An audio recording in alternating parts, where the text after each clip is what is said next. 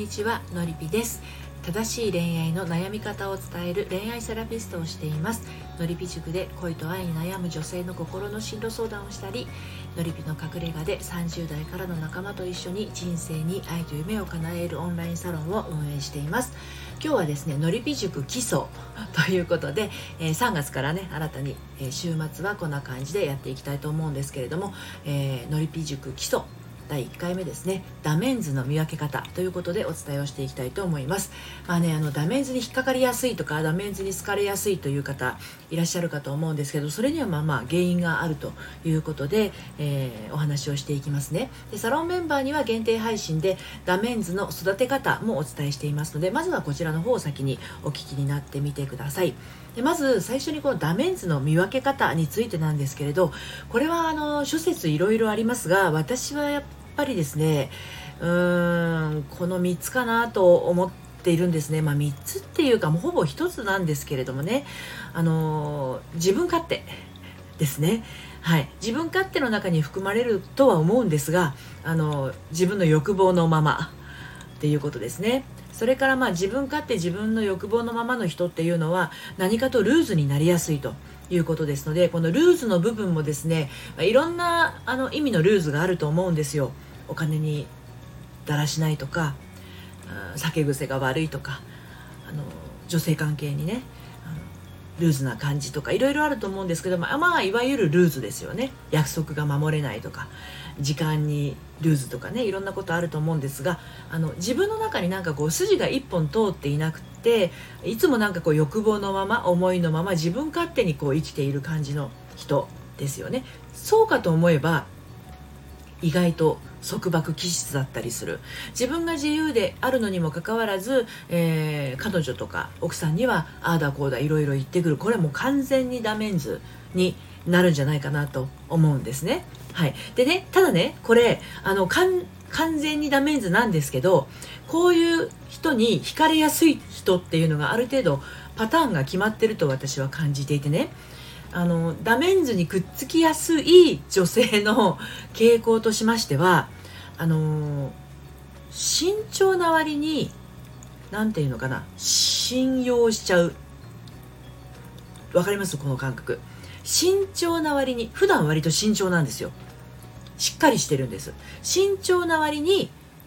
あの信用しやすいんですよね。なんか優しくされるとホロホロホロっとこうはあみたいな感じで、うん、言ってしまったりとかそういう方結構ダメンズに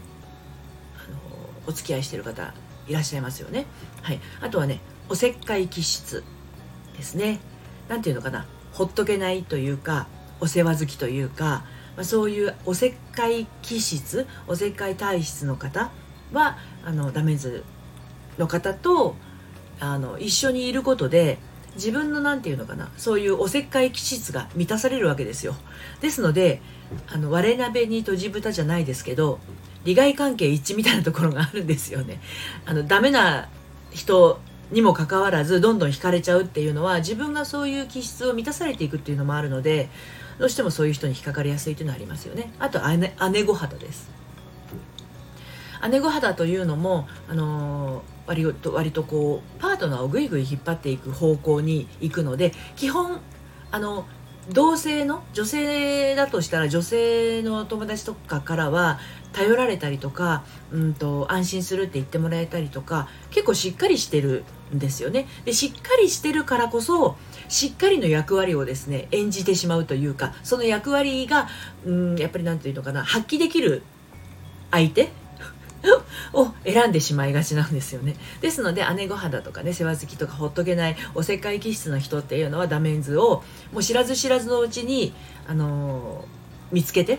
お付き合いしていてなんか疲れるなっていうとあダメンズと付き合ってた。私なんか自分のそういう欲を自分の欲を 満たすためにわざわざそういう人と付き合っちゃうっていうことがねあるんですよね。そうそうそう。なんでまああのお互いにそういう関係になってしかるべき状態ではあるんだけどそうはなりたくないんじゃないですかやっぱりね。あのお付き合いっていうのはやっぱり対等のものなのであの男性が上とか女性が上とかそんなのが全然なくってね、うん、なのでそこのところがちゃんと自分の中で、あの仕組みみたいなものが分かってないといつもなんか私彼のお世話で終わっちゃってて彼は何もしてくれないと。でなんていうのかな。あんなにこうねえーと、と自分のことばっかりやってて嫌なのになんかそういう人に惹かれてしまうというかお世話をする役回りになっているっていうね。そういうことってあのダメンズばっかりと付き合ってる人っていうのはそういう何て言うのかな。うん彼氏彼女とか恋人同士とか